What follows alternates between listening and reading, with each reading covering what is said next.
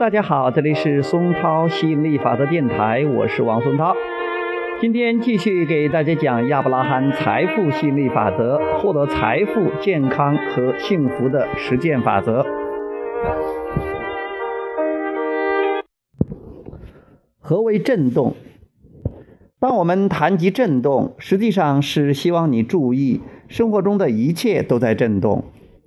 我们同样可以用能量指代，还有很多类似的表达。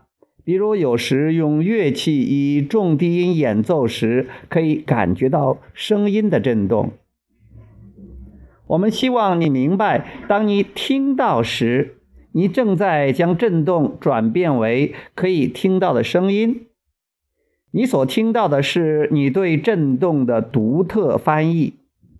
万物皆在震动，你的感官随时解读震动，并有对震动的感知。于是，你的视觉、听觉、味觉、嗅觉和触觉方能存在。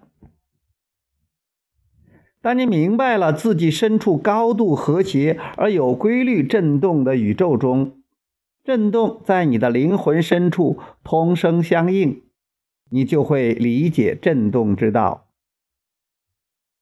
空气中、微尘中、流水中、身体中、存于其中的一切皆有震动，万物皆遵循吸引力法则。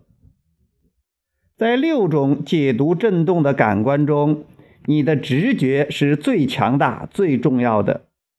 它通过与你内心的对比，不断对你当前的思想震动做出反馈。